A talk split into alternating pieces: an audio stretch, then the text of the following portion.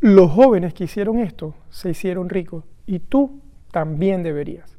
Tres etapas de creación de riqueza económica durante la carrera hacia la libertad financiera. A lo largo de estos últimos años he venido reflexionando sobre el tema de la libertad financiera, tratando de entender qué significa, es realmente alcanzable, qué pasos debemos tomar para llegar a ella, qué sacrificamos en el camino. Si debemos trabajar 40 años en su búsqueda, o podrían ser menos, ¿qué haríamos cuando la obtuviéramos? ¿Seguiríamos trabajando solo por el gusto de seguir haciéndolo? ¿O nos retiraríamos, algunos a jugar golf u otros simplemente a disfrutar de su familia? Algunos me preguntarán, Mario, ¿qué es la libertad financiera para ti? Para mí, la libertad financiera es haber realizado las suficientes inversiones sistemáticamente con el fruto de tu trabajo, de tus ingresos y de tus ahorros, donde las mismas producen el suficiente dinero para cubrir los gastos, tus gastos anuales, los que has definido previamente según el ritmo de vida que quieres llevar por el resto de tu vida. Si deseas que te ayude a calcular tu número de tu libertad financiera, déjame un comentario al final de este vídeo y lo conversamos volviendo al tema de cómo integrar la familia, especialmente los niños, los jóvenes en esta carrera. Hace un tiempo atrás, conversando con uno de mis mentores en la parte de, finanzas, eh, su nombre es Joshua Cheats, es el creador del podcast Radical Personal Finance. A lo mejor algunos ya lo siguen. Yo le hice esta pregunta y quisiera compartir con ustedes lo que capté y me gustó tanto de su respuesta. Nuestra vida productiva puede empezar desde muy jóvenes.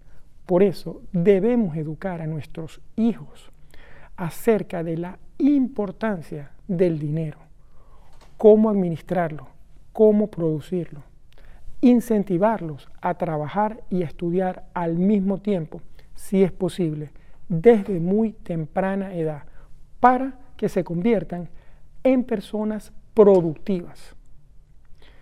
Debo aclarar que ese no fue mi caso, ya que mis padres me ayudaron a que estudiara y me graduara en la universidad como ingeniero de telecomunicaciones y nunca tuve que trabajar. Hoy en día me hubiese gustado que ellos lo hubiesen hecho diferente, pero aún así les estoy muy, muy, muy agradecido por todo lo que hicieron por mí. Precisamente es allí cuando somos jóvenes donde comienza la primera etapa de creación de dinero, de riqueza, de patrimonio, como lo queramos definir. Esa etapa número uno es entre los 18 y los 24 años de edad más o menos. Y en esta primera etapa es donde muchos estamos enfocados en completar una educación superior, una carrera universitaria, cosa que me parece muy bien eh, es la mejor, pero al mismo tiempo es la mejor etapa para ahorrar.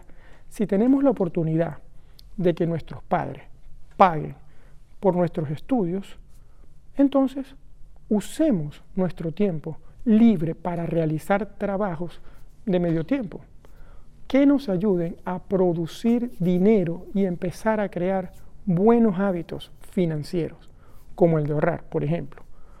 ¿Para qué? Para el futuro, por supuesto. Si debemos pagar nosotros mismos por nuestros estudios, entonces busquemos ese trabajo a tiempo parcial para pagar por ellos y quizás ir un poco más lentos, pero graduarnos sin deudas y mejor aún, tener algo ahorrado en el banco para poder empezar a invertir en nuestro futuro. Cuando somos jóvenes podemos trabajar mucho, hacer trabajos físicos y mentalmente demandantes, ahorrar agresivamente y aprovechar si aún vivimos en casa de nuestros padres y no nos hemos comprometido aún con, o no hemos comprometido nuestros ingresos con pagos de arrendamientos o hipotecas de una casa, una vivienda, o aún tampoco hemos empezado a crear una familia, o simplemente no hemos empezado a elevar nuestro estilo de vida. Es la edad ideal, justo a mediados de los 20, para construir los cimientos de la libertad financiera y no gastar en lujos a créditos que nos darán una falsa imagen de riqueza, cuando lo que efectivamente estamos haciendo es cavando nuestra tumba financiera y empezando a vivir llenos de deudas. Así que ya saben, la etapa 2, entre los 24 y 40 más o menos. La etapa 2 quizás ya hemos conseguido un título universitario o hemos recorrido un camino de emprendimiento donde nuestros ingresos van a la par de estos. Si lo hemos hecho bien en la primera etapa, como les dije antes, entonces ya contamos con algún capital para invertir y seguir creando riqueza, riqueza económica. Y es justo aquí donde debemos trabajar menos, sí, trabajar menos horas, pero trabajar más inteligentemente y empezar a invertir. Porque ¿Por qué trabajar menos horas? Digo trabajar menos horas porque precisamente es la etapa donde muchos comenzamos una familia y con ella vienen los hijos. Para los que tenemos hijos, sabemos la gran responsabilidad que implica criarlos y lo rápido que crecen. Así que es allí, desde que son muy pequeños hasta que se hacen adolescentes, cuando más nos necesitan. Yo estoy muy agradecido con la vida, porque estos últimos 12 años viviendo en un país como Noruega, me ha brindado la posibilidad de pasar mucho tiempo con mis hijos. Durante esta etapa de su vida, que es tan importante, y aún trabajando a nivel corporativo y emprendiendo, y sobre todo con, el menor pude pasar mucho tiempo cuando era bebé, gracias a que aquí se lo permiten a los padres o reciben ese beneficio. La familia debe ser lo más importante en esta etapa. El dinero es siempre reemplazable, los niños no. Vamos a la etapa número 3, que es entre los 40 y 60 años, más o menos. Cuando llegamos a esta etapa, ya deberíamos haber ahorrado e invertido conscientemente. Y nos toca convertirnos en personas más ricas económicamente, porque con la edad llega la sabiduría.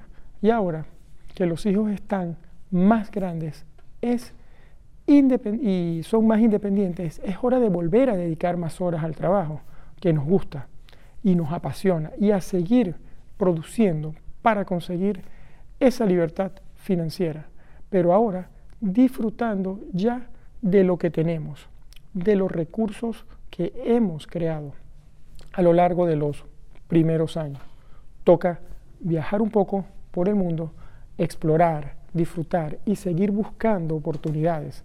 Buscar hacer ese trabajo que nunca, del que nunca te quieras retirar. Por ejemplo, los granjeros aquí en Noruega nunca se retiran, pasan su vida en su trabajo y viven una vida rica. Pero no caigamos tampoco en la trampa de no gastar. Cuando estamos en los 60 años, esos años dorados o más, eh, aunque yo no llego allí, pienso que es importante aprender a gastar, porque a esa edad quizás aún podemos sentir que no tenemos suficiente dinero para el resto de, de nuestros días. Si lo hemos hecho bien, tendremos suficiente para nosotros y para compartirlos con nuestra familia. ¿Por qué no pagarles un viaje a todos a un destino genial, solo para disfrutar con ellos? Y si te ha gustado este vídeo, dame un like, un me gusta o escríbeme un comentario. Y suscríbete a mi canal, que es gratis y la mejor forma de seguir compartiendo este contenido. Hasta el próximo jueves. Un abrazo. Mario.